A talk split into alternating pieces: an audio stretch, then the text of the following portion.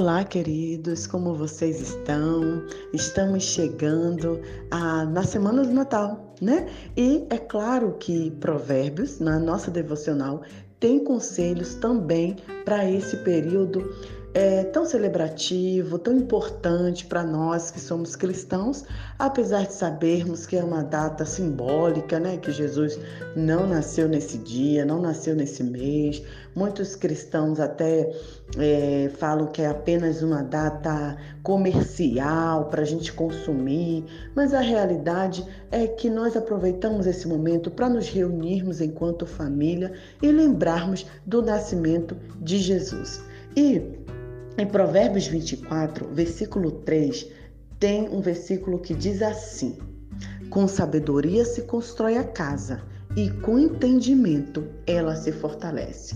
Eu quero compartilhar com vocês alguns conselhos para vivermos esse momento de maneira agradável, de maneira prazerosa, de maneira que marque a nossa vida. A palavra de Deus diz que com sabedoria a casa é construída. Quando nós temos entendimento, a nossa família se fortalece.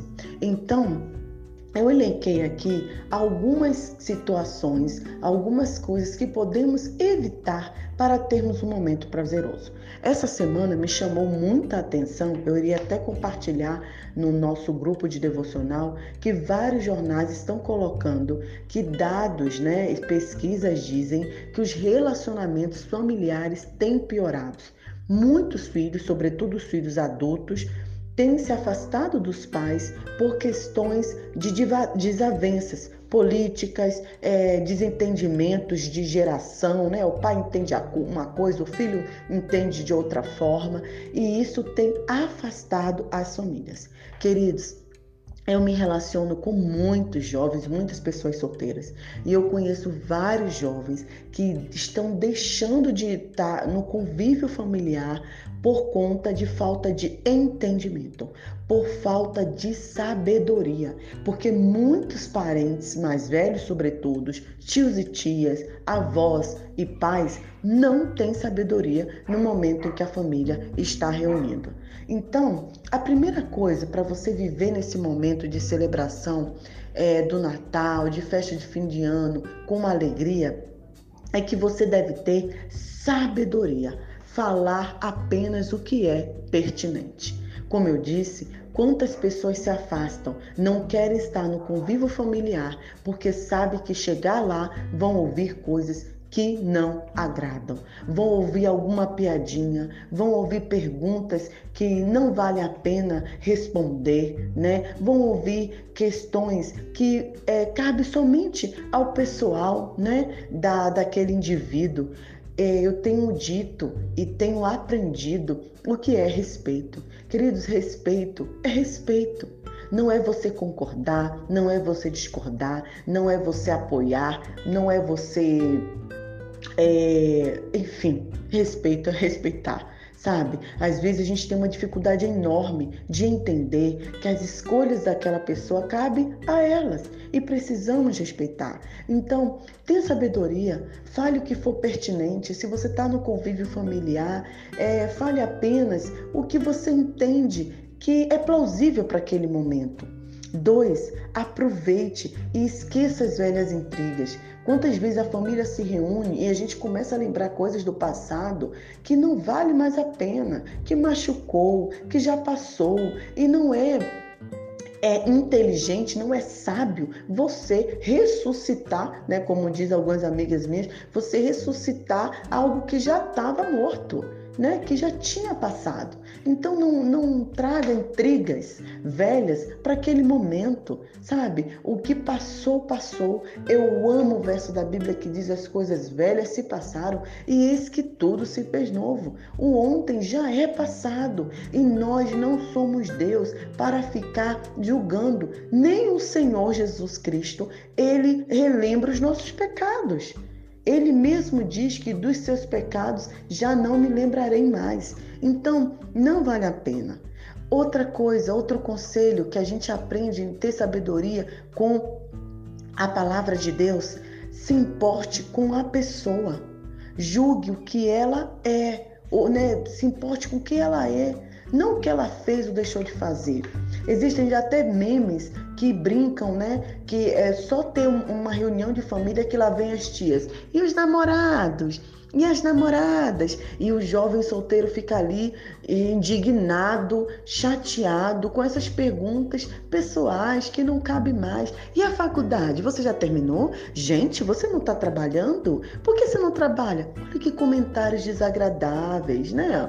Não é momento para isso. Deixe a vida da pessoa. Né? Nós só temos uma vida e com essa vida que nós devemos cuidar. Né? Ah, mas eu pergunto isso com amor, eu pergunto isso para saber, eu pergunto isso para orar. Se a pessoa quiser que você saiba e que você ore, ela vai te falar. Não seja uma pessoa invasiva.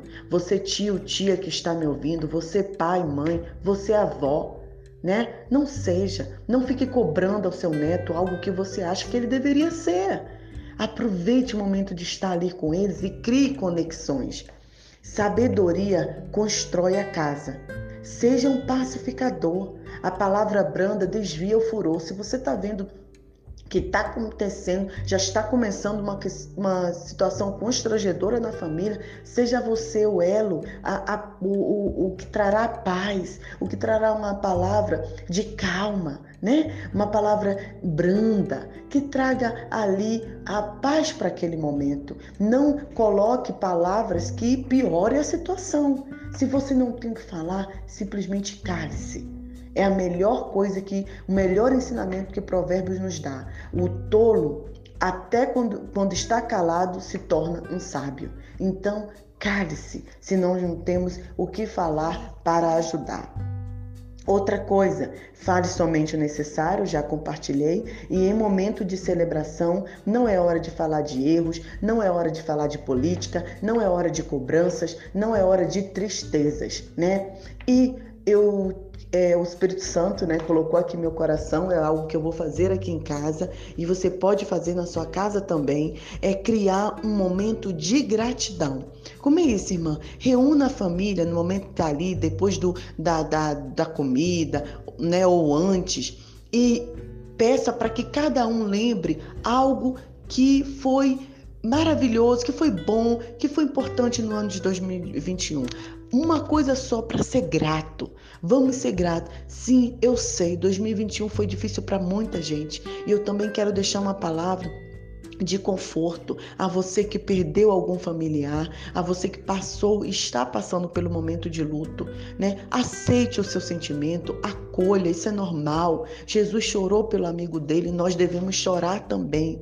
Mas tente lembrar um momento de gratidão que você passou com essa pessoa, né? Seja grato e ali na família Falem, compartilhem coisas boas, né? Compartilhem bênçãos. Ah, irmã, é, não tive nada de bom nesse ano de 2021. Esse ano de 2021 foi horrível, teve desemprego, teve um monte de coisa ruim. Só o fato de você estar viva já é um momento de gratidão. Só o fato de você estar com saúde já é momento de gratidão.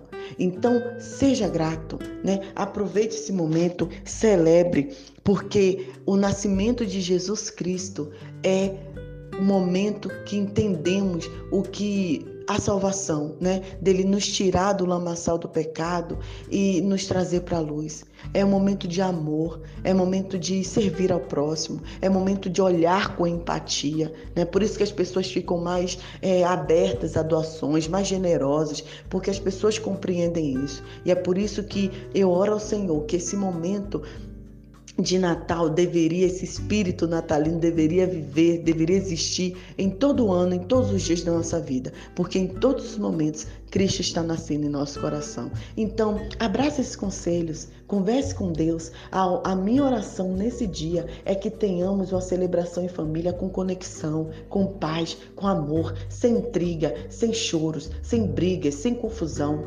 Compartilhe essa mensagem com outros irmãos, outros parentes né, da, da sua casa, para que tenhamos momentos agradáveis e não momentos é, julgadores, de perguntas, de questionamentos, mas que acima de tudo tenhamos momentos de amor e respeito. Que Deus abençoe o seu coração. Nai Duarte, Moçambique.